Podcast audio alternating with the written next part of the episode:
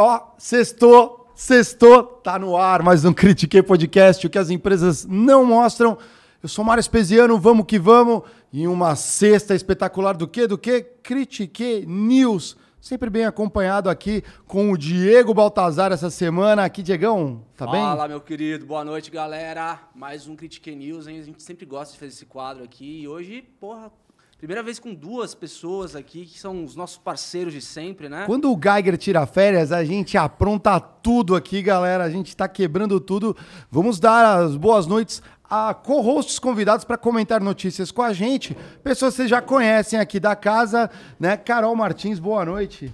Boa noite, gente. Estou muito feliz de estar aqui de novo. Inclusive, é a terceira vez que eu venho e eu acho que eu deveria pedir música. Carol, É. inclusive agora você pode a- abrir a geladeira e pegar água, refrigerante. A casa é sua, meu. A casa é tua. E também boa noite, Fernando Barra. Ele ficou dormindo aqui de quarta-feira até hoje na nossa casa. A gente falou: ah, vem aqui, vamos comentar as notícias. Boa noite, Fernando. Quero dormir de novo, porque hoje é sexta, não quero ficar nessa rua com o frio que tá aqui em São Paulo. Cara, tá Boa noite, galera. Muito bom estar com vocês aqui mais uma vez. Hoje a mesa cheia, gente de peso aqui. E se você não deu logoff ainda aí no seu trabalho no computador, dá logoff e assiste as notícias com a gente.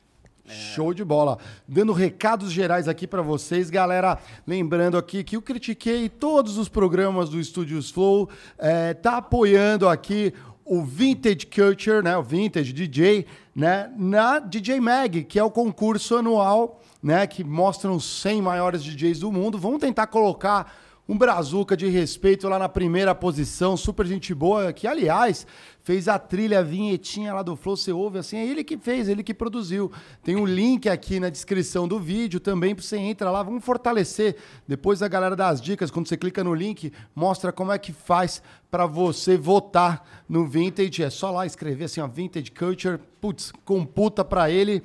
E a gente está apoiando aí, é uma causa nobre aí de um colega aí que engrandece também a cena da música e os nossos estúdios também ali. A gente sempre comparece aí, estamos junto com ele. Que vocês conhecem? Gosta? Você sabe que tocou Vintage no meu casamento? Foi... Olha só. Tocou na hora que eu tava saindo. Eu sou alucinada pelo Vintage, gosto muito. Inclusive, gente, votem. A minha música favorita é? é? do Vintage Sweet Disposition. Oh. É uma das que eu mais gosto. E foi, inclusive, a que tocou no meu casamento. Na hora da saída, assim, foi incrível. Nunca mais vai esquecer, estourou né? junto com a Loki, né? Ele É, que, que é. foi um do- dos príncipes sempre teve no, no, no- no hype Na aí da música da cena eletrônica do Brasil, né? cara? É isso aí, é isso aí. É, mais recados aqui, Diegão. Explica pra galera como é que faz pra ser um membro Critique. Pô, galera, vocês estão. Quem tá com a gente já tá careca de saber, né? Mas vale a pena repetir, principalmente pra você que tá chegando agora no Critique. Você pode ter duas, é, duas formas de ser um membro Critique, participar da nossa comunidade. Você pode ser uma abelha operária ou você pode ser um zangão mentorado, né? A abelha operária vai ter acesso a todos os conteúdos que as pessoas compartilham ali, é, desde notícias do mercado, vagas de emprego. O pessoal é bem unido mesmo ali, ali. E a parte do zangão mentorado, você tem acesso a uma mentoria por mês, ou comigo, ou com o Geiger, ou com o Mário. Então, para você é, ter acesso a essas duas opções, é só entrar lá no critiquepodcast.com.br que você tem todos os passos ali para virar um membro Critique. É isso aí. Certo, Marião? Show de bola aí. Lembrando que vocês podem interagir com a gente, chat está liberado. Se vocês quiserem comentar, vou estar lendo algumas dúvidas, perguntas para vocês. Aproveitem aqui os nossos co-hosts abrilhantando a noite aqui também. A gente tá, tá liberado hoje aí. Se quiser fortalecer, também entra lá, critiquepodcast.com.br, compra a tua pergunta, põe aqui, quer que a gente comente um tema, põe lá que a gente comenta, a gente puxa, manda matéria lá que a gente lê na hora, a gente sabe tudo de tudo. Se não souber, a gente fala, não sei, não vamos comentar. Mas a gente se atreve, não é, Fernandão? Dá pitaco, dá opinião, todo brasileiro é craque. É bom, né? Somos, dão um jeitinho aqui, né? É, e vocês também, deixem a opinião de vocês. Se você está escutando esse Critique News depois, custa nada vir aqui deixar uma abelhinha no chat aqui no, no YouTube. Se você escuta pelas plataformas de áudio, é, lembrando que você também pode escutar direto ali da NV99 e você escolhe o, o, o ambiente favorito ali, né? Já que estamos streamando simultaneamente no LinkedIn, é, no YouTube, Twitch, é, isso daqui entra para Deezer, entra para o Spotify, pela sua plataforma favorita. Escreve para gente, ó, eu escuto vocês, é, eu assisto vocês por essa plataforma. É bem legal para a gente saber como interagir melhor com vocês aqui, né? Nossas abelhinhas dessa comunidade. Lembrando que a comunidade, eu adoro aí os zangões e as abelhinhas ali, quando eles se ajudam, eu tenho visto isso bastante, comenta, o cara manda uma matéria ali, a gente Sim. no grupo ali manda, a galera interage, isso aí que às vezes não sabemos um assunto, mas quem sabe um abelhinho, um zangão, tá lá ali presente, fala, pô, isso aqui é minha área de domínio, vai lá e comenta, é das coisas que a gente gosta de ouvir. E o que a gente gosta de ouvir também da galera, o que que é? Da, da, da mentoria, você disse? Não, da, da, da, da- nossa comunidade de abelhas. Um, eu vou falar uma aqui. A uma é assim: fui promovido. Ah, ganhou aumento. Ganhei aumento. é isso Ah, aí, é boa, isso aí. São as boa. coisas que a gente gosta Não, de ouvir. E, e a comunidade é tão legal, galera, que às vezes o pessoal, a gente debate temas que façam sentido para a maioria das pessoas, que seja objeto da próxima mentoria. Então, todo mundo interage e, e todo mundo decide junto é, sobre o que quer falar é, nos fóruns ali do- do- da comunidade do Critique. Então, é sempre muito legal. É Né? isso aí. Lembrando que a gente observa os dados ali, tem muita gente que assiste, mas ainda não está inscrito no canal. Então clica, dá um like, fortalece os algoritmos aí, se inscreve no canal. Se ainda não está inscrito, fortalece a nossa comunidade. E é isso aí. Vamos começar aí com a primeira matéria do dia. O Diegão vai mandar e a gente comenta. É do. Pedrão, é do Xiaomi não? Primeira? Xiaomi apresenta robô humanoide que reconhece emoções. O Uau. que que você acha disso, Marião? Pô, cara, eu... pra que, que você vai fazer com isso? O que, que... o que, que ele faz? Ele vai me consolar? Sabe que. Vou começar. manda lá, então. manda lá. Falou vai, de robô, tech, falou de inteligência tech, artificial. Tech é é, com barra, né? É. Todo mundo ficou olhando pra mim aqui, né? E, e também aqui é pra dar pitaco. Então, sexta-feira a gente dá pitaco em tudo aqui. Sabe que antes de chegar esse robô, a inteligência artificial, uma das coisas que a- todas as empresas de tecnologia mais investiram, a IBM, Microsoft, Google, foi em como o algoritmo de inteligência artificial pode interpretar aquilo que você está falando ou está escrevendo. Então eu tenho algoritmos de inteligência artificial que me dão um tom da voz. Será que aquele texto que aquela pessoa escreveu, ela está mais depressiva ou ela está feliz? Olha só. É um texto negativo ou é um texto positivo? Ela foi mais otimista quando ela escreveu aquilo ou ela foi mais negativa? E dado este tom, hoje os algoritmos de redes sociais definem quais são as outras publicações que você vai ver. Então, publicações no Instagram, onde você escreveu uma legenda, dependendo do que a galera escreveu na legenda e do tom das cores, eu já sei que aquele cara tem um dom mais dark, mais negativista, mais depressivo. E eu vou, eu, o algoritmo, vou procurar outras publicações parecidas com essa para te mandar, porque aí você vai gostar e vai ficar mais tempo dentro da minha rede. E como retroalimenta isso daí? Porque às vezes o cara tá num dia mal, outro dia tá no. Porque senão fala de assim, acordo esse- com o que ele escreve ou o tempo que ele fica olhando para aquele post. Saquei. Essas duas coisas. E esta forma de escrever, os bancos também começaram a utilizar nos chats para saber quanto você está estressado. E é muito fácil ficar estressado com o banco. Mas, por exemplo, se aquela pessoa já escreve algumas palavrinhas, fica a dica aí. Algumas palavrinhas como eu vou te processar, eu vou no Banco Central. e- esses algoritmos também varrem esses textos e começam a priorizar o atendimento desses textos, dado a uma emoção que você está mostrando a partir de uma foto e da escrita. O robô humanoide está indo mais longe. Ele está processos olhando seletivos só. também. Oi? Nos processos seletivos também, Também? acontece isso. Olha só que legal. Tem é, algoritmos de inteligência artificial que fazem leitura das microexpressões do vídeo que o candidato manda. Então, a entrevista de emprego, ela não acontece com pessoas. Você abre a tela do teu computador e aparece uma pergunta. Então, por exemplo, me fala um pouco sobre você. E aí tua câmera liga e aparece uma contagem regressiva que você tem um minuto e meio para responder e já vai a próxima, próxima, próxima. Detector de mentiras. E aí tem, tem todas essas paradas de microexpressão, de tom de voz, e é, é o próprio software que faz a triagem dessa etapa da entrevista e os aprovados é que vão para uma entrevista presencial com o recrutador. Isso é Ah, muito então é mais comum. na triagem. Exato. É uma pré-entrevista, então tem a- o filtro por palavra-chave, né, do currículo ou das plataformas Sim. que a inteligência artificial faz, e aí depois tem a segunda etapa, que é uma pré-entrevista através desse sistema, e os aprovados nessa pré-entrevista que vão ser de fato entrevistados pelo recrutador. Caramba. Olha mano. como é importante você entender emoções. Agora, a pergunta que fica é: quando é que o robô e a inteligência artificial vai ter a emoção dela? Aí a gente chega no Black Então, Mirror. é, mas aí entra na, naquela situação da, da Matrix, do, eu tô no Matrix, ser é. humano flertar de brincar com Deus, né? Até onde é, a gente vai é, dar aos robôs, porque é, eu vejo o robô olhando para um vídeo de um, de um recrutador e reconhecer padrões de expressão e, e linkar aquilo com um determinado emoção, né? Então são padrões. Mas o que de fato é, trata a condição humana como única vai fazer com que esse robô desenvolva essa emoção por ele próprio. Isso Essa é, uma fase que a gente ainda isso não é um chegou. negócio que a gente não sabe ainda. Não. E nem se vai chegar, Nem porque vai são chegar. coisas diferentes. Uma coisa é ele entender uma emoção humana, outra coisa é ele, robô, ter a emoção dele. Pois é. Essa segunda a gente ainda está longe, graças a Deus. E outra coisa, né? ah, os, eh, as denominações de emoção, elas variam muito. Por exemplo, felicidade. Ah, Eu consigo, através de um robô, traquear se uma pessoa está feliz ou não. Mas o que é estar feliz? Uhum. Tipo, tá feliz, cara? É, são momentos de alegria. Eu posso estar feliz, puta. Quando eu, quando eu chego em casa apertado e de repente eu vou no banheiro fazer xixi, eu fico feliz.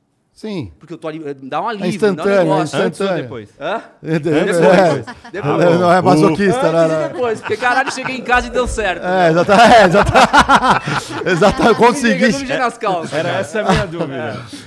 E é, às vezes, pô, tomar um banho quente, cara, assim, é um momento de Super alegria, feliz. de felicidade. Então, assim, a- esses, essas emoções na concepção humana não é simplesmente uma, uma expressão, vai muito além disso. Então, cara, é muito subjetivo, entendeu? É E as difícil tratar pessoas esses reagem diferente às emoções também. Exato. E até expressão, porque, por exemplo, uma parada doida. Eu apliquei Botox ontem. Hum. O meu rosto hoje tá sem expressão. Então eu não consigo muito bem erguer a sobrancelha. Tá meio poker Tá vendo? face. Ainda tá muito travado. E se eu vou gravar uma vídeo entrevista Nesse nesse momento. momento? Eu não tenho microexpressões. Fica a dica aí, Fica- você que vai fazer uma entrevista, Faça passa botox. um botox. Faz né? o poker botox face, é um poker face, né? Mas aí fala assim, nossa, Não, essa faz pessoa é muito sentido. neutra. Faz Brincadeiras à parte. né? Agora, é- uma, uma dúvida. Ah. Será que a inteligência artificial é, vai ter condições de é, traquear, por exemplo, sujeitos é, com psicopatas, por exemplo? Psicopatia? Já tem alguns estudos em cima disso. O maior problema é que como é que a inteligência artificial aprende? Ela aprende igual o ser humano. Só tem duas formas de você aprender: pelo exemplo ou pela experiência. Então, quando Tô você pensando. É. Mas esse é mais difícil. Então, é. mas esse é, é, o, é a experiência É. barra o exemplo. Porque como é que você aprende pelo exemplo? Seu pai vira para você e fala assim: não coloca o dedo na tomada, Mário. Uhum. Você acredita no seu pai, porque é uma fonte confiável, não coloca o dedo na tomada, aprendeu pelo exemplo. Outra forma é pela experiência. Você não acredita nessa informação, ou talvez essa informação nem chegou até você, você coloca o dedo na tomada, Tomou. toma o choque e você aprende. A inteligência artificial é a mesma coisa. Ela aprende por um histórico de dados, a gente carrega a informação e ela aprende pelo exemplo com esse histórico de dados e depois pela interação humana. Então, já tem alguns casos, aliás, a IBM foi uma empresa que declarou isso, depois o Google, a Microsoft seguiu, num processo seletivo ou num reconhecimento facial em aeroportos para encontrar possíveis criminosos. Suspeitos, ah, é. Historicamente, historicamente, pessoas negras eh, tinham um percentual maior de serem criminosas. Logo, a inteligência artificial carrega esse viés. E aí ele Ah. acaba levando um preconceito nosso humano, nosso, da nossa Da sociedade, sociedade, é. para dentro. Se a gente pegar historicamente, o percentual de pessoas do sexo masculino sendo contratadas é bem maior do que do sexo feminino. Se ele olhar só o histórico e aprender pelo exemplo, Ah. percentualmente, ele pode contratar mais pessoas do sexo masculino do que do Brancos, sexo feminino, mais pessoas brancas e assim Mas por ele diante. pega fatos de uma sociedade que já que contém já um preconceito contém, ali. E ele leva para frente. Leva então, frente. ah, existe uma associação sobre behavior, sobre vieses de inteligência artificial, que participam hoje ah, dentro da ONU, a, tem IBM, isso, a é. Microsoft, o Facebook, Meta, Google e outras empresas, onde está sendo de- definido o que, que eu posso fazer com inteligência artificial e o que eu não devo fazer, não porque a tecnologia é ruim, mas porque ela carrega maus da humanidade, que historicamente a gente acabou, infelizmente, colocando. A gente, a gente vai chegar num, dia, num, num momento com é, maturidade tecnológica para retirar os viés? Ou a gente tem capacidade de enxergar todos os viés que a gente tem e retirá-los? Boa pergunta, a pergunta no ar, né? Talvez, talvez criem novos viés. Aí é a pergunta que eu ia fazer para Carol, será que, olha só, sabendo que a, gente pode estar sendo analisado numa entrevista por uma máquina, né, que está aprendendo ali com a gente, vendo as nossas emoções, será que não vai ter que ter um curso falando assim, como se portar com o entrevistador robô? A primeira dica já ficou aqui, né? Passa, é. coloca botão. Mas é doido isso, porque quando a gente pensa em processo seletivo, recrutamento às cegas, por exemplo, que é onde acontece muito esse processo de inteligência artificial, para eliminar o preconceito. Como que a gente elimina o preconceito se até o robô ele carrega vieses inconscientes da sociedade. Então, a gente chega num ponto que nem a inteligência artificial é livre do preconceito. E aqueles grupos que são minoritários, e nem minoritários por quantidade de pessoas, porque negros e mulheres são maioria, apesar de serem grupos que sofrem preconceito. É. Então, até quando é um robô que está te triando, a mulher tem menos chance. Caramba. Como que a gente sabe? O timbre da voz da mulher é mais fino o rosto da mulher é mais desenhado. Então, um robô que foi programado com esse viés inconsciente, ele dá preferência para você porque o timbre da tua voz é mais grosso que o meu, mesmo que eu seja melhor que você. Olha lá. Isso, é. Então, na verdade, a solução seria é, se os marcianos estivessem perto da gente aqui falando uma, uma né? linha direta, falar, cara, é, valida para mim aqui esse algoritmo. e aí ele tem autoridade para falar, puta, ó de uma forma de isonômica, de isonomia aqui, toca o barco que, que tá sem viés, tá ligado? Mas a gente não vai escapar, né? É uma condição nossa disso, né? Sensacional. E isso traz outro ponto importante, que todo mundo fica com medo de que a inteligência artificial vai acabar com todos os trabalhos. Ah. Aliás, adoro falar sobre isso. É verdade que uma série de trabalhos vão ser substituídos pela inteligência artificial. É. Mas olha como tem trabalho humano para ser feito. Porque só o humano consegue dizer que ele tem um viés é. e só o humano consegue dizer vamos tirar esse preconceito Na linha da de frente. programar e educar a inteligência artificial. Né? Exatamente. Como, é. Né? É. E é um momento que a gente vem discutindo muita filosofia dentro de inteligência artificial. Oh. Porque precisa pensar nisso, né? Claro, claro, claro. claro. Faz total sentido. E, e, e não tem como não pensar, né, cara? Porque é, você barra em desafios éticos, inclusive, né? Dentro da, dos modelos, né? Você barra? Hã? o... A gente barra, né, barra? Vai pra próxima, Diegão. Show de bola. Galera, comenta aí. Vocês estão com medo da tecnologia, né? Nossa, Te tecnologia, falando... né? Tenho medo, né? Falando de tecnologia aqui, cara, essa é muito louca, hein? É a do Excel? Não. Hã? O site. Dos, do, é, vamos. Em primeira mão. Então, passa a bola eu, pra você. Eu mesmo. Lógico, então, lógico. galera, novidade. Após uma espera. Hã? Uma espera. A BB chamou aqui, galera. É aquele momento tenso aqui, ó. Após uma longa espera, está no ar o site do Critique versão completa. Hoje, quando você entrava no site, será direcionado ali para o nosso ambiente de membros dentro da NV. A plataforma não sai. O Pedrão tá colocando na tela para vocês darem uma navegada. Depois vai lá, entra no site critiqueipodcast.com.br, tá no ar, tá show de bola.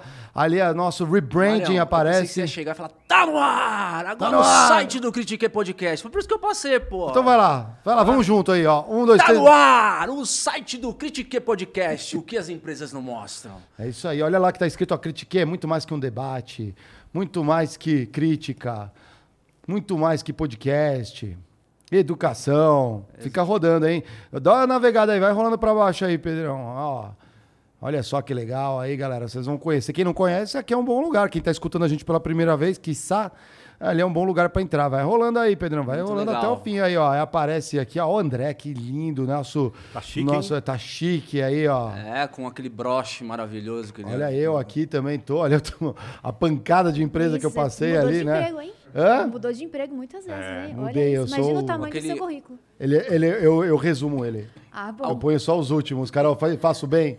Faz muito bem, porque com tanta empresa assim não ia caber mesmo. É. Diegão. Um só tem um logotipo, ó. É o Gordinho é o cara e cabeludo. Constante. Ah, você tá, seu cabelinho já tá chegando nessa altura ah, aí de novo, hein? Sempre, né, meu? Aí, ó, o nosso sempre. teaser tá aí, galera. Depois uh, dá uma olhada no teaser aí, comenta se vocês gostaram do teaser ali, ó. Vocês podem ver. E lembrando que quem estiver acessando o site, se estiver rodando o Critiquei, aparece ali um sinalzinho que estamos ao vivo. Aí você já pode clicar lá. A nossa menu de palestras que a gente dá também. Vai rolando aí, ó. Tem as nossas mentorias e a, e a parte de consultoria empresarial também que a gente dá também. Esse aí é o site, né? Tem o blog, clica no blog aí, ó. Já tem matéria rodando aí, vocês estão perdendo, galera. Ali, ó. Trabalho imitando a realidade. Não confunda o fim do sonho com mimimi. By Diego Baltazar, ó. Ali, ó. Inclusive tá aparecendo ali, ó, que tá ao vivo ali, ó. O site tá funcionando, hein, ó. Tá perfeitinho ali, ó. Confira o blog. Dá uma olhada, galera, quem puder, nossas abelhinhas, depois comentar se gostaram do site, sugestões. Aqui a filosofia do canal é esse, né? Pode criticar à vontade. Fique, sinta-se livre para criticar. Só a crítica abre portas para uma mudança. Então, criticar à vontade. Crítica para nós não é uma palavra negativa, é uma palavra positiva. É isso Marião. A gente está muito feliz, galera, porque isso aqui era um sonho antigo de reunir tudo que a gente quer entregar para vocês, seja em conteúdo, seja formas de poder juntar o nosso público em torno do que a gente é, tem para poder oferecer, seja em consultorias, mentorias, tem muito por vir ainda, inclusive novidades futuras, né, Marião? Que a gente É, pretende daqui a anunciar. pouco, um E, passo por vez, cara, um passo por vez. Acho que essa aqui foi uma puta de uma conquista e tem muitas por chegar aí. Gostou do site, Carol? Adorei, achei É. lindo. Uhum. Que legal, é isso. Muito bom. Parabéns aí, Vamos Natan. repetir o domínio aí? É, hã? Vamos repetir o Vamos domínio? lá, critiquepodcast.com.br. É isso aí, só entrar. BR. E um salve, um agradecimento especial pro Natan, da nossa equipe, É. que foi o cara que pilotou. Trabalho sensacional, hein? Trabalho Parabéns. sensacional, Natan. Nosso, Um forte abraço. Ele é, é front-end, back-end, mid-end, ele é tudo. Porra é, toda, Andy. tudo end. É É. o full stack que a gente chama. Full stack, exatamente. E o Cara, Veiga também, né? O nosso CTO aqui dos estúdios Flow também, Sim, lá, né? Que sim. tem as integrações com a NV99. Afinal de contas, se quiser mandar pergunta, tudo mais, vai- não interessa por onde você chega, ali vai funcionar também. Legal? Vamos para a próxima aí, Diegão. E depois a galera deixa uma abelhinha lá, comenta se curtiu o site, né? Diegão, manda lá, manda a próxima, a braba. A do. Agora. Hã? A do carro elétrico. O lado sujo dos veículos elétricos. Hum, Lado sujo do veículo elétrico. Por que, que ele é Tem gente não sujo? lavando o carro aí? É isso? É, o lado do não estão lavando os carros elétricos. não. Parece, né? É, tem uma questão de preço, infraestrutura, impostos. sujo do- E saiu na Infomoney, galera, essa matéria. Bem interessante, né? É, porque existe uma coisa, tem um apelo do carro elétrico e que nem tudo eles te contam. Então aqui no Critique a gente conta, foi uma baita matéria aí da Infomoney. É, interessante aí, uma matéria do, do Rafael Galante aí, que escreveu isso há dois dias, né? E é legal a gente trazer à luz aqui, porque é o seguinte: muito do apelo que foi visto, principalmente Europa, Estados Unidos, onde tem uma adoção maior dos veículos elétricos, é, ele, o apelo principal é um veículo mais sustentável.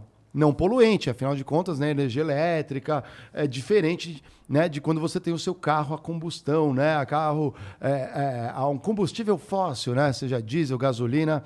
Esse é um. Tem poluentes, tem, tem todo o ecossistema, você precisa é, explorar né, o petróleo, tirar, que é uma fonte não renovável, né? E o mundo caminha para fontes renováveis. Essa é a discussão da vez, né? Então não adianta pactos né, é, é, que a gente tem de Kyoto, né? Todos os acordos, né? É, Brasil aqui teve a Eco 92 também, né? Depois se repetiu 10 anos depois. E a gente vê muita coisa que os países se unem para um mundo melhor, né? diminuir as emissões. Mas o que, que tem acontecido? Né? O que, que tem acontecido? Vamos olhar primeiro por um ângulo aí. Dependendo da matriz energética do país, ah, vamos pegar o exemplo Europa, Estados Unidos. É, diferente do Brasil, onde a nossa principal matriz é, vem de hidrelétricas, que são fontes renováveis, né? apesar de ter impacto ambiental, né? que você tem que alagar uma grande área né? para fazer uma usina como Itaipu, né? mas já foi construída há 50 anos, o impacto já está lá. É, é, você, eles usam termoelétricas, e essas termoelétricas eles queimam carvão ou gás para produzir energia elétrica. Então você tem seu carro elétrico, você fala assim, nossa, agora eu sou eco-friendly, né? sou amigável com a natureza. Só que a energia que está vindo para abastecer teu carro, você está queimando carvão. Será que então que é, ela, é, se você estivesse colocando diesel, você teria a mesma quantidade de emissões? Você teria é, é, a mesma quantidade é, de poluentes entrando na atmosfera? Né? A queima de carvão dá na mesma. E um agrave agora na Europa, por exemplo, com a guerra de Rússia e Ucrânia, é, tiveram vários embargos à Rússia. né? E a Rússia, né? A gente sabe agora está chegando o inverno europeu, apesar de eu me sentir no inverno europeu hoje, para quem está em São Paulo, né? A gente está aqui passando frio. Você tem um agrave que é fecharam meio que as torneiras, né? Ali dos gasodutos que vêm da Rússia, né? A Rússia aquecia a Europa, né? Digamos assim. Então o que, que aconteceu? A Europa está reativando as termoelétricas, queimando carvão. Então, você tem países como Holanda, que tem uma adoção altíssima de carros elétricos. É um carro a carvão agora, uhum. teoricamente. É isso. Vocês teriam um carro elétrico? É o lado limpo do carro sujo? É. é né? o lado limpo, sim, é. é exatamente. Exatamente. É, eu... Vai lá, Carol. Eu acho que com o preço da gasolina hoje, se a gente fosse pensar só pela... Eu teria um carro elétrico? Pô, a gasolina tá carona, então sim. É... Teria um carro elétrico. Sim, sim. O, que eu acho é que as pessoas às vezes tratam essa questão da, das fontes renováveis com uma, de uma forma um pouco é, unilateral, radical. Porque o que muita gente fez por aí pelo mundo é tratar a energia, a energia elétrica, as energias, entre parênteses, limpas, como uma meta a ser alcançada até 2000, vamos lá, 2000, no 2050, que foi o Tratado de Paris. Né? Uhum. Só que é o seguinte, a gente sabe que as matrizes energéticas que estão maduras hoje, elas estão, primeiro, pulverizadas no mundo todo. Existe uma cadeia é, logística e econômica é, que tem praticamente o um mundo todo integrado em volta delas. Então, quando você faz um shift de matriz energética entre essas energias e uma nova, você não pode fazer assim de uma forma tão brusca porque você vai impactar o investimento nessas que suprem a maior parte do mundo. O que, que você está falando para o mercado? Você está falando o seguinte: olha, eu estou migrando para energia solar ou energia é, é, de bateria elétrica, e a ideia é que eu não produza carros movidos a diesel ou gasolina até 2050. O que, que vai acontecer? Todos os, os venture capitals, a, a, os fundings do mundo que fazem investimento em empresas de energia, vão deixar cada vez mais de investir em empresas de petróleo para investir nessas empresas de energia limpa. Logo, é. se essas empresas não têm capex para investir, elas simplesmente vão deixando de ofertar produto. É isso aí. Isso encarece, leva o combustível lá para cima, causa instabilidade política. Cara, então assim, é muito complexo falar de energia hoje no mundo se não pensar em mistura. Então eu acho que é, a energia, a energia limpa, ela vai ser útil, ela é necessária, mas isso não, vai, não quer dizer que a energia de combustíveis fósseis vai deixar de ser usada, cara. O Barra, você tem uma motinha elétrica, né? Tenho, gosto muito, uso bastante. Tive também. Ela é econômica, uhum. só que ela não dá para comparar com uma moto a combustão, né? Não, questão de potência. Em potência. É. Você, é pode moto... você, pode pegar expresso com ela? Não, não pode. É, não, não pode. É meio ciclofaixa? Nem a ciclofaixa, porque olha só, é uma scooter. Uhum. Na ciclofaixa você só pode andar até 20 km por hora. Ela pega quanto? E 50? Ela pega, ela pega 40, 50. Ah. E também não dá para pegar uma Marginal Pinheiros, para quem é aqui de São Paulo, ou uma Avenida 23 de Maio, que são é. vias. A linha amarela lá no é. Rio, né? Ela é. funciona muito bem no bairro.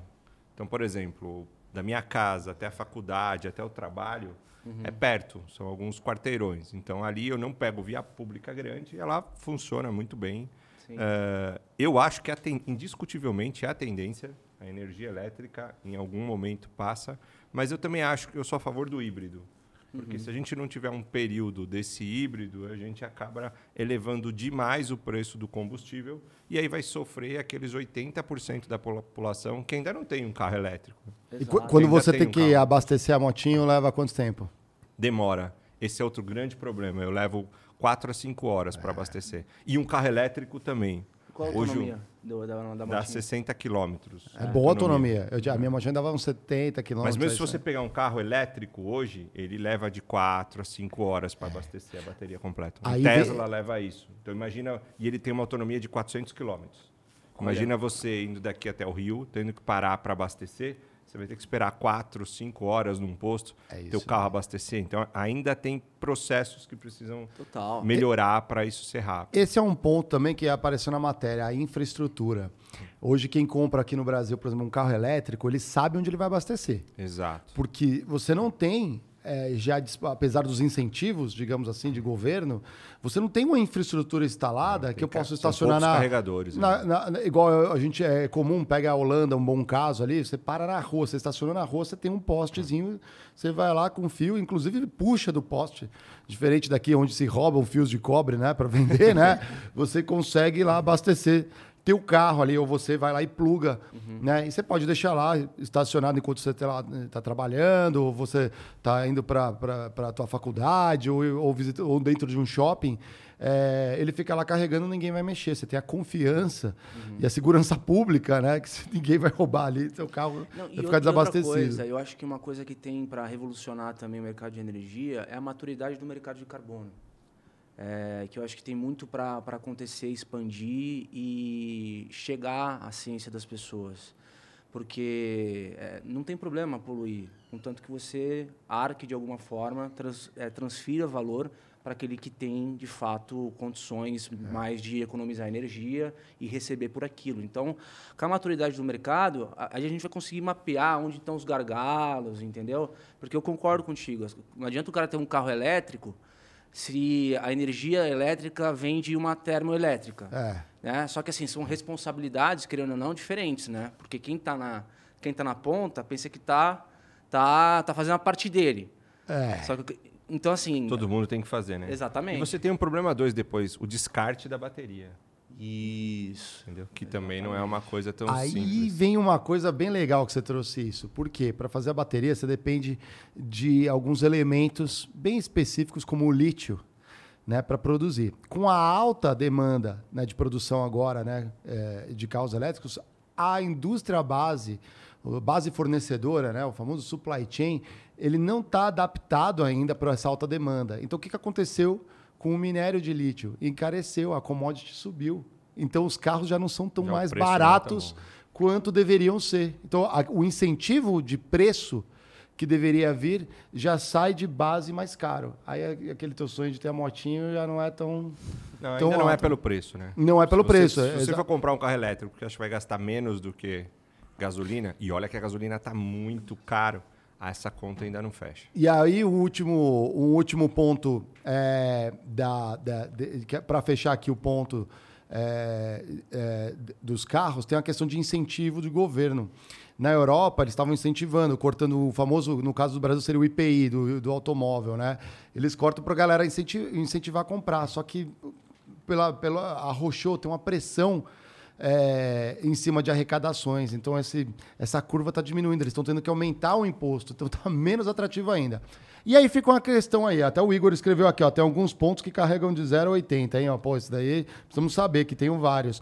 Aí fica uma questão que é a seguinte: falando de energia renovável, primeiro que existem combustíveis que não são fósseis, a exemplo aqui no Brasil, o álcool, onde você tem um ciclo fechado né, de, de, de carbono. Você planta né, a cana, a cana absorve né, o carbono né, da, da atmosfera e depois você queima quando você estiver usando o teu carro. Você tem um ciclo fechado, ele é mais sustentável.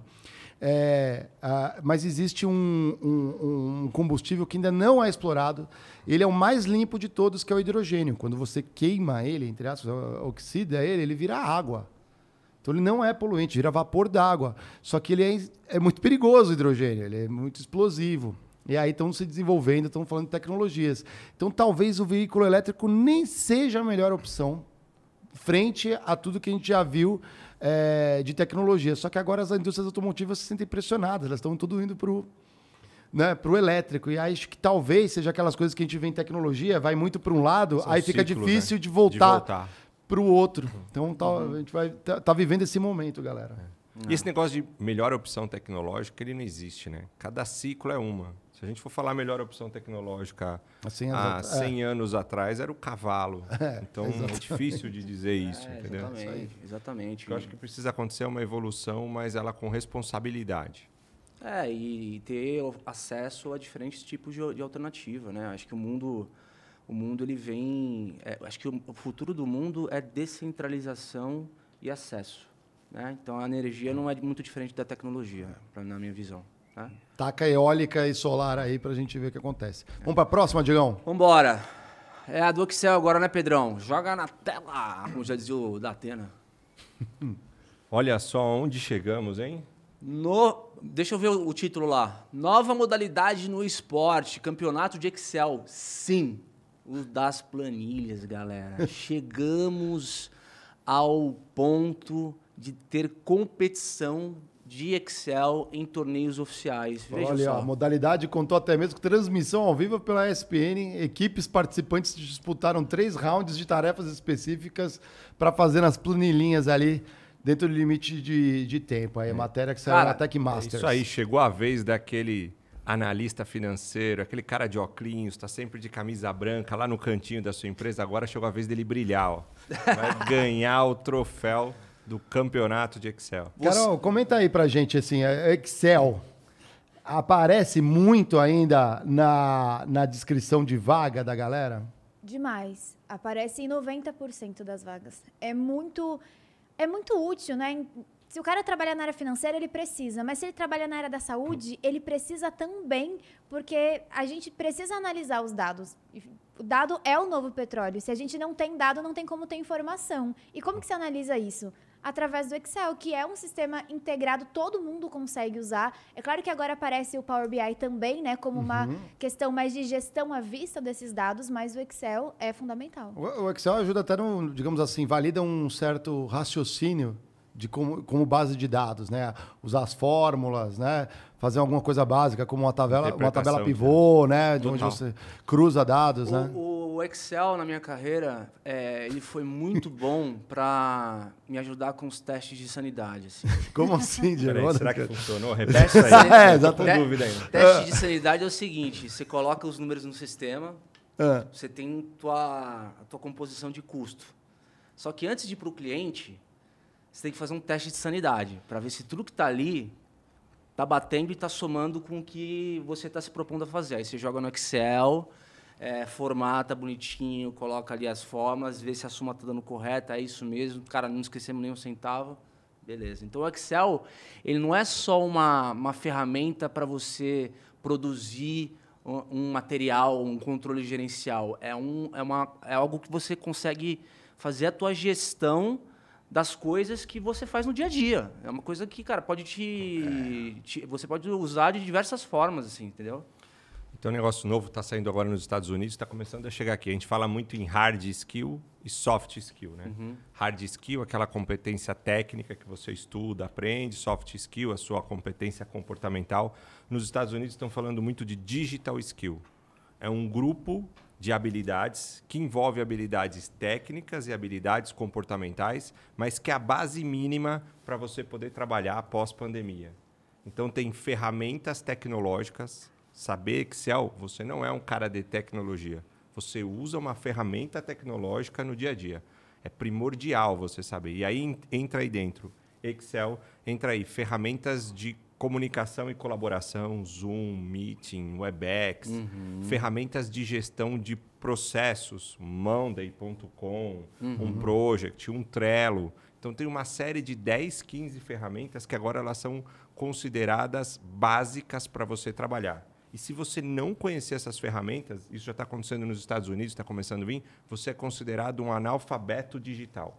Então, do Caramba. mesmo jeito que você não sabe ler e escrever, você não está apto a trabalhar, se você não conhecer determinadas ferramentas, você não está apto a trabalhar. E isso cada vez mais vai aumentar. Você está sentindo isso chegar no Brasil, Carol? Muito. E as pessoas, elas mentem demais sobre conhecimentos em ferramentas. É, Exato. e tem um estudo que mostra os fatores que mais reprovam os candidatos no processo seletivo. O primeiro deles é a mentira.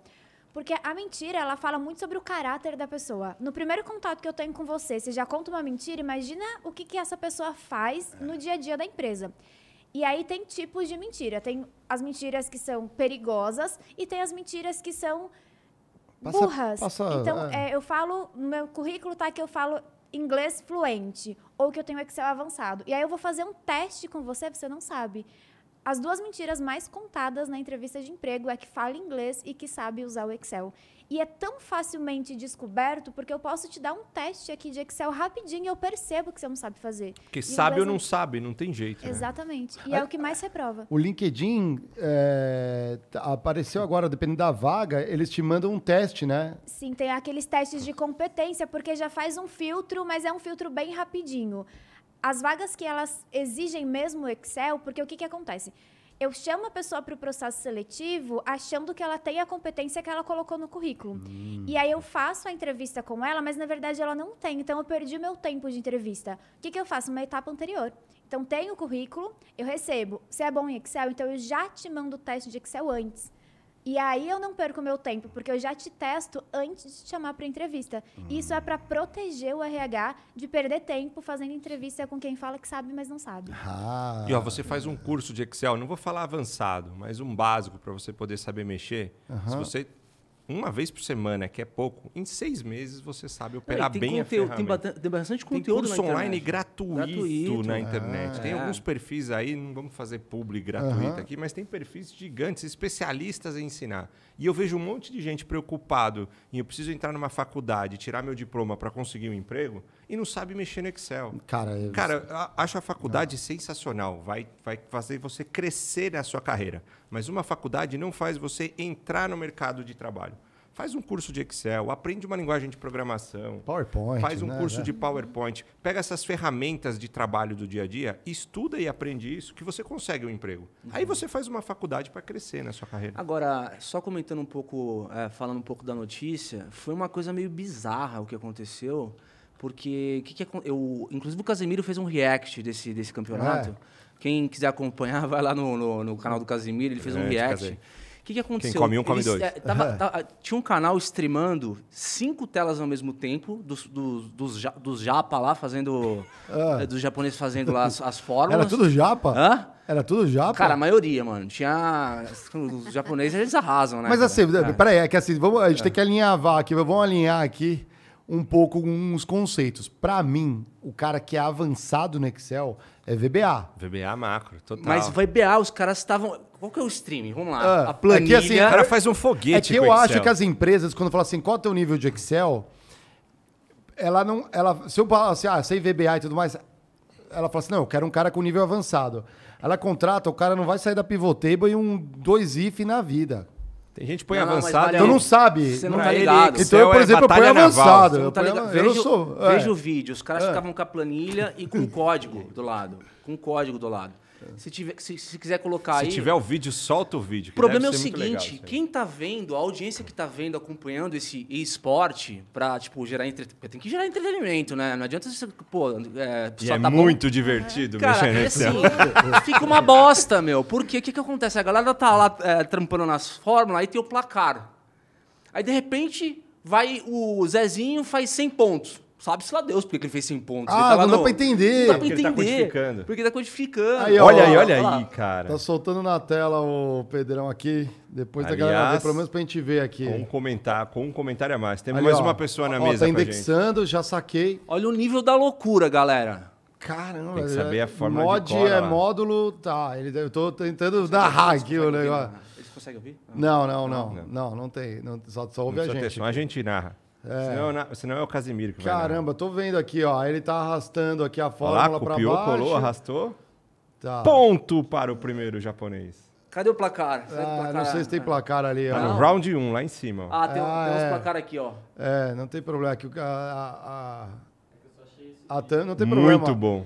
A thumb do Casimiro, caramba, deu pra Você sentir. não consegue ali. entender porra nenhuma que os caras estão fazendo. tá Ah, mas eu ligado? também vendo isso, Mas você vendo tem- a galera jogar LOL, pra então, mim é mas um aí pouco que tá, por parecido. exemplo, né? quando você vê, então, exatamente, quando você assiste um jogo de futebol, você entende de futebol. Peraí. Se você não tá entendendo Isso isso, é pro- talvez o seu galera nível de Excel. Excel, eu Filho, tava você Você entendendo não tem tudo. Excel avançado, Filho, Vamos olhar isso de novo aí. proposta de Galera, valor. ó, entra no LinkedIn do Diego agora. Se tiver Excel avançado lá, a gente Já vai vamos- vamos Eu não tenho. Excel avançado, eu tenho Excel pra meu, me virar. Não, Você é bem melhor do que eu. É no assim Excel. que eu cheguei onde eu cheguei, cara, graças a Deus não. não- E qualquer não- coisa não- vê um vídeo, não é? É, não, exatamente, exatamente. Não, não cheguei a ser aquele cara de finanças que precisa fazer as macro e tal. salve Isso aqui foi pro Bruno Operações de vendas e, no e eu vendedor. Vendedor usa on demand todas as ferramentas, cara. Fala aí, Barra. A Total. gente não é master em nada, meu. A gente só usa o que. A gente é pato. É, a gente A é. gente nada, mergulha, anda no chão, voa, mas faz tudo meia boca. Assim. Você usa Excel, Carol? Você Pato nada mal, Nada? Nada, voa eu não mal. sei nada de Excel, nada. Você não tem que planilhar os alunos? Alguém faz por você. Alguém faz pra mim. Ah, eu sou tá. daquele lema de concentre-se no que você é bom e delegue todo o resto. É isso aí. Eu não sou boa nisso, eu sou boa em outra coisa. Então eu foco no que eu sou boa e quem é bom em Excel. Cara, Já tem o ditado. é. O negócio não é o como, é o quem. É. Não precisa saber como, procura Proposta quem de valor aqui do que seria um campeonato de Excel caramelo. Ah. Junta as empresas. Quem, quais são as empresas que querem se inscrever que tem os seus mini gênios aí, que querem representar as empresas? Faz uma planilha, não precisa, cara, sei lá, não precisa expor dados da empresa, mas, cara, o que que seu funcionário faz de especial em Excel que vale a pena o cara fazer um pitch por uma audiência, uma banca julgadora? Aí cada candidato de- da- das, das empresas vão lá participar do torneio, que é o pitch da, do- do- da ferramenta que ele criou no Excel. Isso, cara, fica mó tesão se fosse desse jeito. Porque ficaria uma exposição, não necessariamente os loucos fazendo uns negócios que eu nem entendo ali. E, cara, é, realmente daria para fazer que tipo de. é, daria para ver que tipo de ferramenta tava ali e a inovação, né, cara? Acho Eu- eu- o que eu já vi de curioso em Excel é a galera fazendo igual pixel art com a planilha. Aí já virou batalha naval. Bem Isso. mais legal. É, aí você vê no final um quadrinho ali e tudo mais. Aí você chega na entrevista, falaram assim: você tem Excel avançado? Tem, olha aqui meu quadro que eu fiz no Excel. Aqui, ó. Mas eu acho que dá pra esse tipo de competição incentivar a própria galera da empresa a aprender, para Aprender. participar. E Faz uma Então, gamificação aí. exatamente, Muito legal. gamifica o processo de aprendizado das pessoas em etapas até chegar um momento de uma competição entre eles e que existe um prêmio no final. Isso. Qualquer tipo de prêmio. Mas isso, por exemplo, essa proposição do negócio das empresas e os, os candidatos fazendo o pitch lá das ferramentas, poxa, quem que não qual funcionário que não gostaria de representar a empresa num campeonato Torneio de Excel? Olha que coisa interessante. E para a empresa também é legal, né? Assim, Será que queria Será? representar a empresa? Não? Eu vou lá, eu, aí, ó, Marião, vai lá representar no campeonato. Cara, assim, eu acho que existiria um preconceito, né? Com a pessoa que vai lá, então eu tô indo participar de um torneio de Excel. Não, eu Sabe de- como que é visto? Eu acho que tem outros? uns aqui que vão falar assim: eu quero muito representar. A galera de tem- finanças é, lá, pô. exatamente, É, geralmente o pessoal mais, mais especialista ali. Mas, é. lá. E é a ferramenta tecnológica mais distribuída. É verdade. Não tem é. uma empresa que não tem pelo menos um funcionário que não sabe utilizar o Excel. Tem que ter. O Excel virou o coração da Microsoft por muito tempo. É sensacional como uma ferramenta teve tanta aderência no mercado. Porque você faz quase tudo com aquilo. né? Então, e olha só que curioso, né? Os concorrentes, né? Você tem o na cloud, né, no Google ali, você tem agora a Sheets. Sheets. Só que as fórmulas não são iguais. Então, mesmo que você pode exportar, você tem uns probleminhas. Às vezes eu passo vergonha ali, eu tenho que jogar no Excel para poder resolver e jogar de volta, né? Sim. Vamos para a próxima? Vamos aí, galera. Depois vocês comentam se vocês são bons ou precisam, tem oportunidades. Coloca aí no chat É, do é, YouTube. baixa- manda no chat aí. Vamos baixar um pouco a vibe agora, galera, mas é necessário a gente comentar isso aqui, tá? Estagiário da Matos Filho, que é um escritório de advocacia, tentou se suicidar após burnout. É, digamos que foi um burnout agudo, né? Uma crise que a pessoa teve ali. Você imagina um moleque de 18 anos, em começo de carreira, ter um, um episódio de desespero a ponto de, no meio do expediente, se jogar da janela. Qual é o tipo de clima e de pressão que estava em cima desse moleque, entendeu? Então, assim, é, é uma coisa que. Eu não sei, Marião, você viu a- sobre a matéria depois de repercussão, se vocês quiserem comentar. Vi, parece que vazou áudio da chefe lá dele, né? É. não vi repercussão da comunidade, da- do ecossistema de escritórios para comentar isso. Não vi repercussão da OAB para comentar. Não vi. Ou seja, Nem Omissos. o Great Place to Work, que, que a empresa é uma empresa Great Place to Work, também não falou É uma- nada. uma GPTW? aham, e está em silêncio. Vamos ter que trazer a GPTW aqui. Eu tenho boas críticas à GPTW, aliás, hein? É, O que leva a pessoa. Porque, assim, eh, no início, eh, fazendo o famoso advogado do diabo, eh, às vezes a, a pessoa já tinha uma, uma tendência, uma inclinação, estava numa depressão aguda. E, gente, para quem já foi estagiário, tem dia que ou você não está trabalhando em nada, tem dia que ou você está numa pressão violenta, depende muito do estilo da empresa e se você tem um plano de trabalho, porque é muito comum, mas muito comum a empresa abre assim, vamos abrir agora campanha de estagiários, de repente chega na tua área, então vocês vão ganhar dois. Marião, assim, só para a gente ficar na mesma página, vamos tratar isso como exceção, não como uma regra. Não, não, não, como exceção. Não, não, eu tô, eu tô falando um exemplo, eu tô exemplificando coisas que acontecem. Então, será que foi isso? Mas nesse caso, a gente viu que não era isso. realmente tinha um clima tóxico e parece que vazou áudio, né, Carol? Vazou, vazou áudio de uma das sócias e algumas pessoas também estão comentando que outros funcionários do próprio escritório já tiveram problemas assim. Tem pessoas com paralisia facial também que trabalham lá e por conta do alto estresse. Então, outros associados já passaram por episódios, claro que menos graves como esse, mas já tiveram outros problemas sim. Que coisa, né? Isso aí tá, talvez, jornadas de trabalhos é, absolutamente excessivas, uma coisa descabida. Aí, aí, ó, coloca É, assim, ó, esse, este escritório de advogados do diabo já é famoso por Foi mal. explorar desumanamente. Um, um comentário aqui, ó. Tem uma amiga fazendo tratamento por burnout depois de trabalhar lá. Saiu aqui no Reddit aqui os comentários que saíram ali. Eu não vi o nome da pessoa que mandou. E faz uma semana que aconteceu isso. Foi sexta-feira passada. Mas, Diego, você falou uma coisa legal aí. Será, eh, o OAB não se manifestou, cara. Não vi nenhuma manifestação oficial da OAB, é, porque eu não sei se é uma recorrência é, na questão dos escritórios de advocacia do ponto de vista de pressão em cima Uma dos praxe? funcionários. É, assim, não tô, não tô generalizando, mas o que, o que eu ouvi é que, cara, não é só esse escritório que costuma ter esse tipo de cultura, entendeu? Então, assim, é, o grande ponto é, não é você ter ali a cobrança, porque a cobrança vai ter, cara. Tá, o sistema é esse aí mesmo. Agora, um jovem está começando a carreira, que está ali para aprender, para utilizar conhecimento que aprendeu na faculdade, na empresa, porra, chegar no, no começo da jornada ali e se jogar de uma janela, velho, porra, alguma coisa tá muito errada, sabe? Muito. Muito errado. Assim, e, e, assim, que bom que as pessoas estão falando mais, cada vez mais sobre saúde mental, esse tipo de absurdo que acontece nas empresas, porque, cara, é, antigamente não é que não existia, é que não tinha canal de voz para falar. Né? Então, assim, é, agora pelo menos as pessoas têm voz. O que aconteceu com esse menino saiu na mídia, saiu no Jornal Nacional, talvez, saiu na, no- no- É. em mídia de massa. Então, a, a- a gestão das empresas que ainda permanece com esse tipo de cultura tóxica vai começar a pensar duas vezes na hora de apostar num modelo desse. Né? Não sei o que vocês acham agora. É, Eu concordo, eu só acho que vai ser muito difícil a gente esperar essa mudança de cima para baixo, que ela deveria de acontecer. Eu acho que se for provado, a empresa tem que ser punida e a lei está aí para isso, acho que a OAB tem que se manifestar, mas acho que a melhor forma disso mudar é quando você que está trabalhando olha para isso e pensa assim, eu trabalho para viver ou eu vivo para trabalhar? Qual é o papel do trabalho dentro da minha vida? E o que, que eu faço? Eu tenho uma ocupação eu tenho um trabalho? Porque quando eu tenho muito claro que aquilo que eu sei fazer, aquela minha habilidade, resolve um problema, eu tenho segurança e confiança para falar: aqui eu quero trabalhar, aqui está tóxico, eu não quero trabalhar, eu vou para aquele outro lugar porque eu sei fazer determinadas coisas que eu posso encontrar outras oportunidades. Tem uma parte nossa que ainda veio da Revolução Industrial que a gente fala assim: eu tenho horário para entrar, horário para sair, eu derrubo a caneta e eu ocupo o tempo ali porque no final do mês vem o bendito salário. E é bendito mesmo, que bom que ele vem.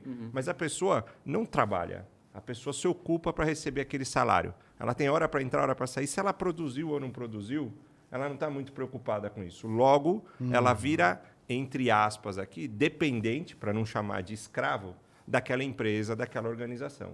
A organização que também não está fazendo certo começa a pressionar porque vê que aquela pessoa não está trabalhando e aí a gente entra num ciclo virtuoso aí, vicioso, desculpa, de é fresquinho porque vende mais ou vende mais porque é fresquinho. A empresa fica pressionando porque o time não trabalha, só se ocupa debaixo de uma CLT, é os famosos CL treta, e aí eu pressiono demais, ou a empresa pressiona demais e essa pessoa acaba tendo um caso tão absurdo como esse. Então, eu acho que tem que ser penalizado, sim, depois de investigado e provado. Ah, o governo tem que olhar para isso. Ministério do Trabalho, Ministério do Trabalho, para isso que existe né? a- a- o regime do CLT. Mas também te falo, se você tiver clareza do seu trabalho, se você sabe que ah, com as suas habilidades você resolve um problema, você encontra qualquer lugar para trabalhar e você tem essa autonomia para falar, ó, daqui para frente eu não vou. Não é o dinheiro que vale. Posso trocar de trabalho. E quando eu percebi isso para minha carreira, eu comecei a me sentir muito mais feliz, trabalhar muito mais leve, ser muito mais produtivo e viver melhor. Ah, Eu tenho uma dúvida com relação a isso. Eu não sei até onde uma pessoa que tem, por exemplo, uma síndrome do impostor, ela tem clareza e autonomia para poder fazer essa, essa, essa leitura dela Não, eu mesma, te respondo, eu tenho entendeu? certeza que ela não tem. Esse é o problema. Uhum. Então eu acho que a gente tem que é, penalizar e controlar a alta gestão, mas falta um processo de educação para a gente começar a ensinar Na para as pessoas, né? porque a gente ainda vem da revolução industrial. Entra, opera uma máquina aqui, aperta parafuso, aperta parafuso, vai embora e está aqui teu salário. Uhum. Então eu acho que não tem mais espaço para esse tipo de trabalho. Mas a gente precisa educar as pessoas nisso. Uhum. Por isso fala tanto em emprego, pouco em trabalho. É ruim isso. A gente precisa começar a falar em trabalho. Cara, trabalhar você resolve um problema para um grupo de pessoas. E as pessoas estão dispostas a te pagar porque você está resolvendo aquele problema para ela. Se todo mundo tivesse clareza disso, trabalharia melhor.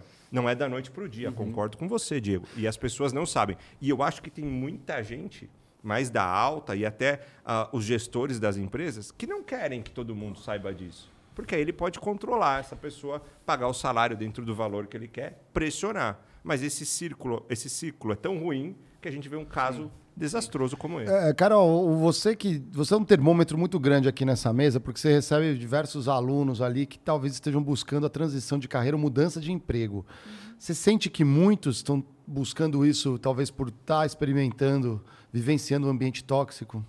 Sim, eu acho que a pandemia ela foi um despertar para muita gente que foi quando a gente entendeu o lugar do trabalho na nossa vida, porque antes a gente encaixava a vida no trabalho e agora a gente percebeu que precisa encaixar o trabalho na vida. Então as pessoas elas estão acordando para isso, mas a passos muito lentos, porque a empresa gosta de funcionário refém.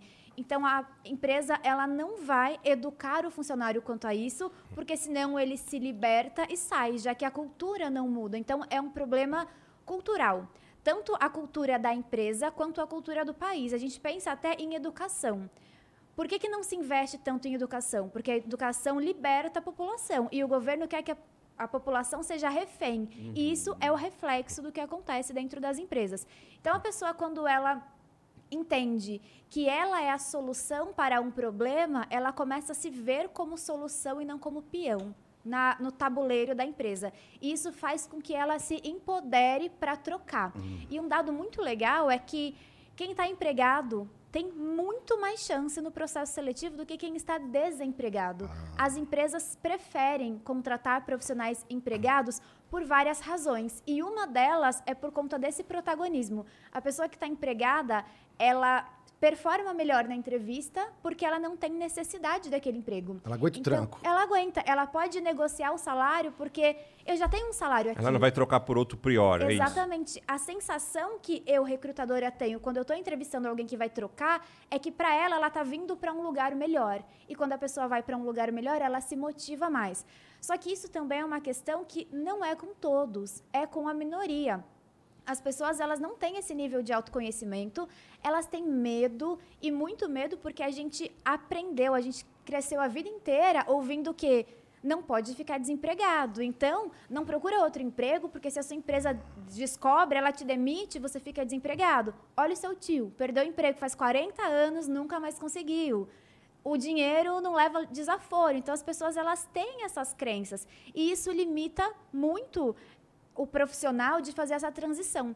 Eu acho que o momento de falar sobre isso é super oportuno, porque a gente está aqui às portas do Setembro Amarelo, que é quando esse assunto vem à tona e é discutido. Mas ele não deve se limitar a esse momento do ano. Então, o que aconteceu com esse rapazinho, né? Inclusive, ele tem 19 anos e por uma coincidência que eu ouvi Super no áudio jovem, que vazou, ele tem a mesma idade do filho da sócia do escritório e o mesmo nome. Então, olha que doido. Caraca. E aí ela faz, ela manda um áudio falando que ela vê o filho dela naquela situação, mas será que ela trataria o filho dela da mesma forma com que aquele garoto foi tratado? Porque para ele chegar até lá, eu nunca culpo a vítima, de forma alguma. É lógico. Podem estar acontecendo outros problemas na vida dele e que aquilo lá foi só o estopim, mas não era para ser o estopim no lugar de trabalho, Exato. muito menos com o estagiário. Nossa. Qual é a Exatamente. pressão? O estagiário não é para ser o dono do problema, aquele que vai resolver. O estagiário está lá para aprender. Então, aquela pressão não deveria estar sobre ele Uma de forma fase de alguma. carreira que deveria ser ali um despertar, Um um aprendizado, desabrochar. É, muita gente usa estagiário pra mão de obra barata. Escraviário, mesmo, né? De obra- Não é assim que fala? Escraviário. Escraviário, é. Escraviário. Mas, Carol, você tocou num ponto tão legal, cara, que no- na minha carreira, há muito tempo atrás, eu lembro que é, na IBM, acho que nos, quando eu estava com uns 5 anos de carreira. E eu recebi uma proposta de uma outra empresa. E, puta, me deu uma indecisão do cara. Eu quase saí da IBM, mas eu fui perguntar. É, O pedir um Diego da. IBM ia sair da IBM? Ih, cara, toda hora. A, gente tá- a- a vida é muito, digamos, dinâmica, né? Você acha, você acha que. Eu sei bem o que é sair de uma empresa, mas tudo bem. ah, vamos lá. É. A gente viu os logotipos ali Ali no, no no- no site. site, do né? Pois é. É, Aí eu fui pedir um conselho pro meu pai. Falei, pai, puta, tem uma empresa aqui que tá, tá me chamando, assim, assim, assado. Ele falou com o maior amor do mundo e se importando comigo. Falou assim, Diego, a IBM é uma puta empresa. A IBM ela vai te dar um futuro. A IBM é uma empresa, cara, que é top da, do mercado. O tal. merchan, Diego. Então, se Ah. eu fosse você, se eu fosse você, eu ficaria mais um pouco. Né? Ficaria fazendo construir sua carreira e depois, ali, quando você estiver mais estabilizado, você toma um risco maior. O que, que meu pai quis dizer ali? Na verdade, meu pai ele estava enviesado por uma geração Isso, baby boomers. ah. é, que tava, tinha o sonho de formar um filho é, com uma segurança que ele não teve. Meu pai não teve curso superior. Então era muito melhor. Muito, o sonho do meu pai sempre foi que o filho tivesse numa empresa de grande porte e fizesse uma carreira. Exato. Mas não deixa de ser um viés o- do lance disso que você falou, né? De puta, te deixar refém ali do, de uma situação. E eu falei, cara, eu percebi isso, falei, da próxima vez que tiver uma boa oferta, eu, eu cara, eu vou, eu posso até comentar com meu pai, mas eu não, talvez não considere é, a opinião dele como ah, uma verdade, entendeu? E foi aí que eu percebi que, cara, de fato, você escutar talvez um mentor ou um amigo próximo, talvez te clare mais a mente. E de, e de lá pra cá passaram-se o quê? 11 anos? Passaram mais 10 anos, eu estou fazendo 15 anos. Dia Parabéns. 27 de agosto, estou fazendo 15 anos de empresa. Mas isso é muito geracional mesmo, porque o meu pai, ele só trabalhou em uma empresa, ele se aposentou lá o ano passado, esse ano. Quem Meu pai também. Não, na Volks. Ah, na Volks. é. E aí meu pai só trabalhou lá, ele não sabe o que é trabalhar em outro lugar. Mas para ele tá tudo bem. O problema seria para mim, porque hoje o mercado ele já não enxerga mais com os olhos tão bons uma pessoa que passa a vida inteira dentro da mesma empresa. Por quê? Talvez porque se acomodou, pode ser, mas você nunca aprendeu algo diferente. Você só sabe fazer aquilo dentro daquela empresa. Não demonstrou adaptabilidade, né? Exatamente. E Ih, adaptabilidade é uma skill muito importante no momento que a gente vive, principalmente pós-pandemia. É algo que as pessoas precisam ter. Então, se eu olho para um histórico de muitos anos dentro da mesma empresa, eu tenho a tendência de achar que é um profissional que não se adapta. Inclusive, o tempo tem diminuído, é, principalmente para a geração das pessoas mais novas, que muito por conta também do propósito, né? Então, a galera mais jovem não compra casa, não compra carro, é, mora com os pais, então não tem grandes responsabilidades financeiras. Eles trabalham não por conta da segurança, porque eles têm segurança, moram com os pais, mas trabalham porque fazem aquilo que acreditam. Então a gente vive um momento de que essa nova geração é uma geração que não fica se não estiver gostando. E eu acho isso muito positivo, porque bota a responsabilidade da carreira na mão da pessoa. pessoa. A empresa não vai respon- se responsabilizar pela sua carreira nunca, de jeito nenhum. Mesmo que haja uma trilha de carreira que funciona e muito desenvolvida, você se responsabiliza pela sua carreira. E trocar de emprego é muito saudável. Inclusive, a forma mais rápida de você ganhar mais dinheiro é trocando de emprego. A sua empresa ela vai, te, vai te promovendo e tem ranges salariais que ela não pode passar. Agora, se você troca de emprego, você aumenta o seu salário em 50%, 60% de um dia para o outro. Quando que você consegue 50% de aumento dentro da mesma empresa? Não acontece. Não pode, Em a política dá. não deixa. É. É. É. E tinha esse script de sucesso, né? Você cresce, brinca quando é criança, estuda, casa, arruma um emprego, segue toda a vida ali, se aposenta e aí vai descansar e curtir a vida. Isso acabou, né? Não É, tem mais esse modelo. E pelo menos você falando de adaptabilidade, é, se algum Hunter vier pra mim falando que eu não tenho adaptabilidade, eu vou ficar Nossa, maluco. Esse né? carimbinho tá. Não, esse daí, definido, pelo amor de Mariano. Deus, aí. ó. Tem, uns que, e, não, tem umas que nem me adaptei tanto. Mas aí é outra história. Fica para outro cara, dia. Você vai ser outro. Você, vai ser a Você se adaptou mudando. Não, me adaptei mudando, exatamente. Eu virei. Você o. vai ser o. Como é Como que, que é? é o, o Maria vai com as outras. da, da- do, do cara. Você mudou de empresa como muda de sapato. né? E olha como é Ah, tá, importante sim, prestar pode... Não, não, é, também é um risco isso. Você mudar muito, o pessoal fala assim, ah, não para em lugar nenhum. Mas é sempre, você tem que estar lastreado no que você conquistou e executou em cada uma das etapas. E o que fez sentido para você mudar. Isso e- é muito importante. Você E falou. nem, que, se- e nem que seja assim, ó, foi o pacote financeiro. Tem uma Porque, razão. Tudo bem, você tem que falar a verdade. Eu falo a verdade. Às vezes deu tempo de fazer tudo, entregar isso, ainda veio um pacote financeiro. Às vezes eu troquei emprego para ganhar menos, porque eu sabia que a experiência de trabalho eh, ia ser mais relevante, as coisas que eu poderia tocar eh, e construir. Então, assim, é bem, bem um dilema. Você vai falar, Barra? É que eu, eu vejo as pessoas hoje, ainda mais em tecnologia, que está faltando muito desenvolvedor. Então, eu acho que você pode trocar sim por salário. Faz todo sentido. O mercado está aí, oferta e demanda, tem oportunidade, mas as pessoas estão esquecendo de pelo menos olhar um resultado de entrega naquele ciclo.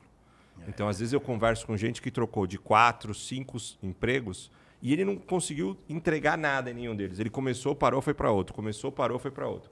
Aí ele mostra adaptabilidade, mas ele mostra um pouco uma falta de compromisso com a entrega. Então, se eu puder contar a história, eu acho super legal falar, eu trabalhei na empresa A, B, C e D. Só que da A para B eu mudei e na A eu fiz isso, isso e isso. Depois na B eu consegui entregar esse projeto. Na C foi uma oportunidade salarial. Eu estava montando o projeto, troquei. Depois na D foi, eu entreguei isso, isso, isso. Isso. Essa história tem que ser bem contada. Tem- nós estamos num momento agora, principalmente para tecnologia, que basicamente o cara não conta essa história. Quatro meses ele já mudou. Então, se mudar uma vez por salário, legal, super justo. Duas, três, quatro, cinco, só pelo salário, eu já tenho certeza que você vai entrar aqui e daqui quatro, cinco meses vai para outra, por qualquer 10 reais a mais que te derem. E aí também Sim, perde a razão. O que você faz na empresa é muito mais importante do que o tempo que você passa lá. Porque tem pessoas que ficam. Imagina, é, eu tô oito anos na mesma empresa e você também. Qual é a diferença entre nós? Eu entrei assistente, fui fazendo, fui entregando e fui crescendo. E fui produzindo resultados na empresa. Você entrou assistente, saiu assistente. Eu, Carol, passei oito anos na mesma empresa. Você repetiu o mesmo ano oito vezes. Essa é a diferença. Profissionais que passam oito anos e, pessoa- e profissionais que repetem o mesmo ano oito vezes. Por isso que mostra que o cara não tem é, plano de carreira, que o cara não tem algumas habilidades mesmo, porque ele entrou apertando um botão e saiu apertando o mesmo. Enquanto que eu já saí apertando 30 botões. O que você faz é muito mais importante do que o tempo que você passou na empresa. Interessantíssimo. Olha aí. isso. Corte Ah, legal, pronto, hein? Essa- baita- essa não, é. um baita incentivo. Boa, cara, vamos dar um soquinho cringe aqui em mim. É isso aí, ó. O que rendeu esse assunto aí? Rendeu, Vamos pra rendeu. próxima aí, Diegão. Puxa aí, a galera tá. Justiça do Rio de Janeiro é, responsabiliza os marketplaces pelo recolhimento do ICMS dos seus lojistas. Olha só que coisa interessante. É o governo brasileiro e de alguns estados adoram inviabilizar modelos de negócio aí. Gerou discussão isso no nosso grupo de abelhas aí hoje aí também. Ah, é? É, Qual gerou foi? Não discussão. vi. Não, eu, eu tava falando, aí mandaram a notícia aqui, estamos comentando aqui também, Ah. mas é curioso isso, né? O governo fala assim pro é, ilustrando bem assim, ó, falando pro Mercado Livre, ó, aqui no Rio de Janeiro, tudo bem, você, tá, você é um, um marketplace, você ajuda a galera a vender, mas o recolhimento fiscal da galera que está vendendo usando a sua plataforma, quem garante é você, Mercado Livre. E aí? É, é, não, exatamente. Mas o ponto é o seguinte, né? É, tem umas questões que é, é responsabilidade de recolher imposto é do governo, É. tá? E outra coisa. E declarar E- do lojista. Exatamente. E, outra, co- e outra coisa, né? É, eventualmente, se você tiver algum problema é, de, inadi de inadimplência de imposto e, o, e a plataforma vai monitorar e metrificar isso e vai ter que tirar do bolso para pagar, o- pagar o governo, o que vai acontecer? Esse preço da mercadoria, ele em algum momento vai ser repassado pelo consumidor. Logo, você comprar num marketplace vai ficar completamente descasado de, uma- um produto na, na loja física. Então, isso, no médio e longo prazo, pode inviabilizar é, o negócio dos marketplaces no Brasil. Cara, eu queria entender a cabeça do juiz, quantos velho. lojistas têm um mercado livre dentro da plataforma, cara? É, o Magalu, nossa. O, que eu, o que eu acho é o seguinte, Barra, aí eu queria que você comentasse. Cabum. é. Eu acho, cara, que assim, tudo bem, a gente, passou, a gente passou nos últimos anos por um ritmo de mudança, de inovação tecnológica muito forte. E o, e, o, e o governo ele é uma máquina de dragar dinheiro de imposto, só que é, não necessariamente tem velocidade para acompanhar a tecnologia e arrecadar também investindo em tecnologia. Né? Porque tudo bem que a Receita tem um programa do IR maravilhoso lá, que é uma Esse funciona Esse direitinho. funciona que é uma Todos beleza. os computadores. É que tem um, qual- o mainframe, não é? Tem tempo por vocês trás. que- A Receita É? A Receita tem frame? eu Deve acho ter, que né? tem. Sério? Ah, eu acho que tem. Depois ter. da NASA deve ser o melhor computador do mundo, o da Receita do Brasil. Deve É. ter. Então, assim, os governos, acho que assim, é, se, há, se há novos modelos de negócio, significa que precisa haver. Foi que nem aquela discussão da, da- da- do imposto nos Estados Unidos, que o governo não estava sabendo como taxar a Amazon. É, é verdade. Cara, mesma o, coisa. o Trump estava discutindo como é que a gente vai taxar esses caras. Esses caras, meu, o que, que eles são? Eles não são, eles não são é, varejo, eles não. Não. são, eles são tudo. Não produz, né? Não produz. Como é que eu vou taxar esse cara? Então é uma discussão que o governo não consegue dar conta, né? Toda disrupção, o maior inimigo dela é a burocracia. Uhum. E o imposto ele é aliado à burocracia, não tem jeito. Se a gente olhar, o Uber teve o mesmo problema quando chegou no Brasil. É verdade. Mais- Regulação, mais, né? do Regula- que os taxistas que estavam sofrendo porque não conheciam esse modelo, ah, o governo estava em cima falando como é que eu vou cobrar imposto do Uber. Uhum. Todo mundo aqui assiste Netflix ou algum canal de streaming, não assiste? com Vamos certeza. pegar a Netflix. Imagina que você mora lá em Curitiba e eu moro em São Paulo.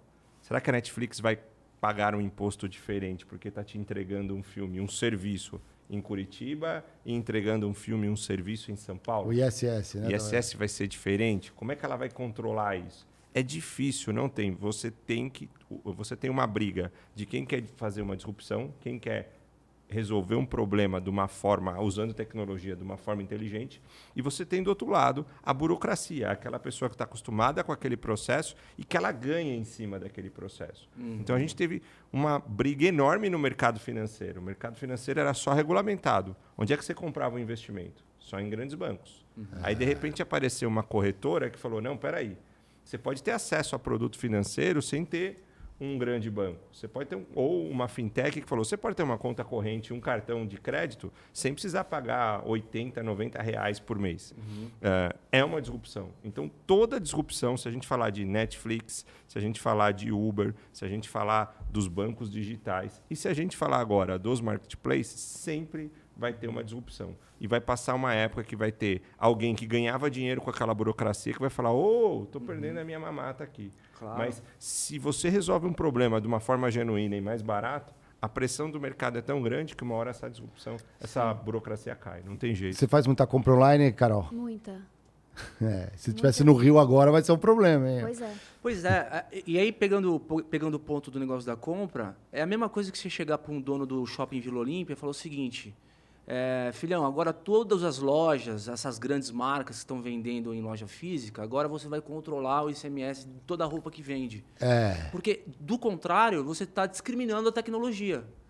Por exemplo, Só porque o cara vende online, quer dizer que agora eu vou dar essa função para ele. Boa analogia. é. Que é isso, né, E não cara? seria muito mais fácil se a gente tivesse o mesmo imposto em qualquer região? Por que, que eu tenho que ter ICMS diferente em cada É estado? o Frankenstein, né? Se tivesse um único imposto, a gente nem estaria discutindo essa conversa. Exato, exatamente. Galera, comenta aí, aí no chat, vocês compram muito aí pela internet. Se vocês, é, quem mora no Rio aí, em outros estados aí que estão aplicando isso, o que está sendo discutido aí? Se você trabalha com e-commerce também, dá uma luz pra gente aqui, porque eu acho bizarro essa questão de regulação. Mas aí, minha observação é a seguinte: assim como em outras é, é, atividades econômicas ali, né, principalmente varejo, é, existe um formato, que é a sub- substituição tributária. Então, por exemplo, cerveja. A Ambev vai lá, vai produzir cerveja. Então, ela produziu, ela manda para um distribuidor, né? Ou esse distribuidor passa para um pequeno distribuidor, passa para uma loja, até chegar, por exemplo, na mão do vendedor na praia, por exemplo, que está lá vendendo a cerveja para você. O cara, você está na praia lá. Você tava na tua barraca, no teu quiosque, ali na- no teu guarda-sol, chega um cara, quer uma cerveja? Tá, compra. Você... Ele te dá nota fiscal, esse cara? Não, o governo lá atrás falou, pô, tem um problema aqui, tem uma etapa aqui, né? Tem uma das funções Eu do imposto é controlo. monitorar as etapas, eu não controlo. Então vamos fazer o seguinte, vamos meter imposto na torneira lá na fábrica. Ali, ó, saiu, já paga direto. E óbvio, você controla as etapas, pelo porque o governo quer ver, né, monitorar para onde está indo, ele quer ter essa informação, mas o imposto foi todo pago na origem. Tem uma série de itens que existe a substituição tributária, né? Então, sei lá, algumas ferramentas, equipamentos, é, tem uma série de coisas que normalmente iam se desdobrando ao longo da cadeia, você paga na origem. E ele tem uma, uma coisinha de IVA, né? Que é o um imposto único, igual nos Estados Unidos. Então você paga logo de. Galera, por que não faz uma reforma trabalhista? Põe esses juízes, em vez de pensar tributária. nisso, tributária, perdão, trabalhista, não, tributária, para botar a cabeça nisso. Exato. Mas não. Mas, não. Mas isso é o calcanhar do, de Aquiles do Brasil hoje, para quem quer empreender, para quem quer criar empresa. O cara não. Imagina um marketplace, a complexidade e a inteligência tributária que o cara vai ter que ter para monitorar o recolhimento de ICMS de todos os lojistas que estão dentro da plataforma, com substituição tributária, com alíquotas diferentes entre estados. E tem mais uma coisa que, que eu não comentei. Quando os caras do Rio de Janeiro fazem um negócio desse, eles abrem uma jurisprudência que pode escalar para outros estados. E aí sim você pode ter, de, de fato, um, uma cascata que inviabilize o negócio, por exemplo, de uma Magazine Luiza, de uma lojas americanas. Então é muito grave o que aconteceu assim, sabe? Acho que é bizarro. com certeza vai ter instâncias superiores a respeito disso. Vou dar uma opinião final. O juiz que sancionou isso aí, aplicou a medida é, eu a gente, somos todos leigos aqui, não somos advogados tributaristas, mas assim, se puder dar à luz à sociedade de por que isso faz sentido, eu ficaria engrandecido, porque na minha cabeça você não só está impedindo o crescimento das empresas, a geração de emprego. Aliás, tem sim geração de emprego. Tem a geração de emprego da área tributária em todas essas empresas, que é um peso e inflaciona os produtos de uma forma maior, porque é uma atividade desnecessária, e aí a gente perde competitividade com outros países. Aí todo mundo fica perguntando por que, que viaja para os Estados Unidos e traz equipamento, por que, que. Porque o peso está tudo aqui, em decisões que são feitas, aprovadas na caneta, sem consultar é, a categoria antes, né? Mas é que tá, Marião. É lei eles têm para se sentar em cima e falar, olha, essa lei aqui, é, ela baseia a minha opinião. O ponto é, a Constituição dos Estados Unidos, deve ter um décimo das leis que tem na nossa Constituição. O ponto é, cara, é, o entendimento deve ser, ele não necessariamente ele é objetivo, cara. É. Porque é, não tem como você, no modelo de negócio desse, que não necessariamente está escrito é, ali na lei com letras garrafais, o cara precisa aplicar e para inviabilizar aquele, aquele modelo de negócio. Depois que eu estou falando, é, é, é dinossauro é, apitando no mundo dos Jetsons, entendeu? É como se fosse, como se fosse alguma coisa sobre. Que analogia aí, Diego. É, boa, Mais um corte. É. Mais um corte.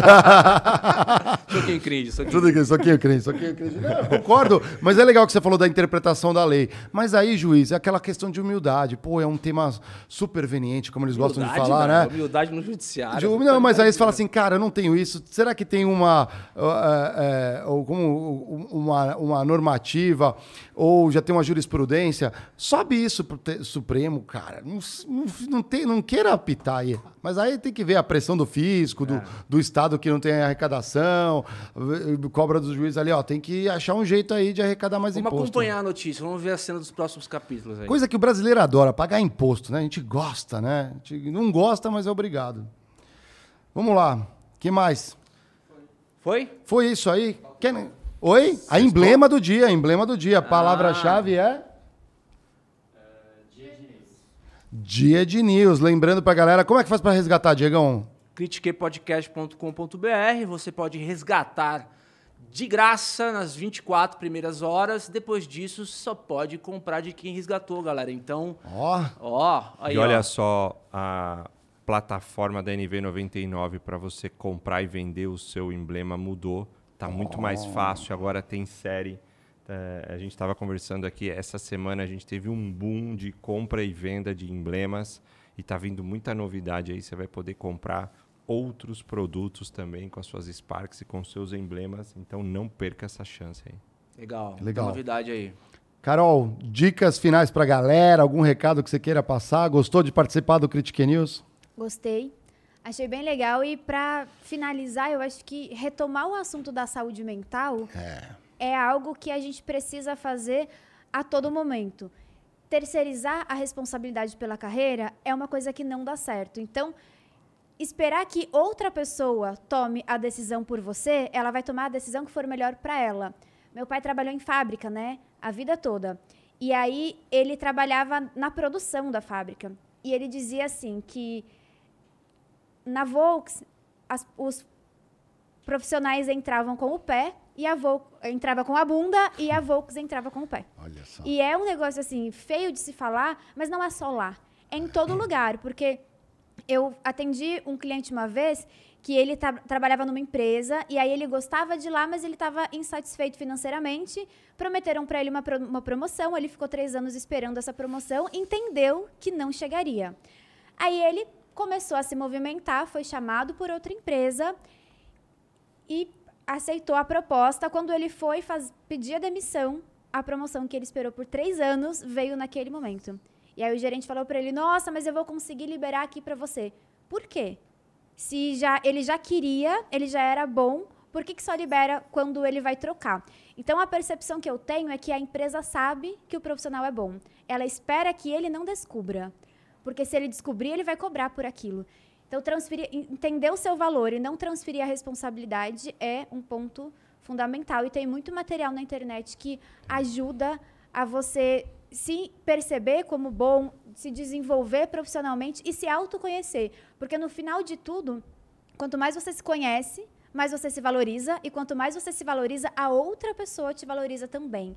Não espere que, outro, que eu vou te valorizar se nem você sabe o valor que você tem. Ó, baita Muito recado. bom. Lembrando a galera também que a gente tem quatro episódios aqui, ó, dois com a Isabela Camargo e dois com o Vinícius Kitarrara, que a gente aborda tanto felicidade no trabalho quanto saúde mental Burnout. no trabalho, né? Burnout, que é a palavra mais falada, assistam.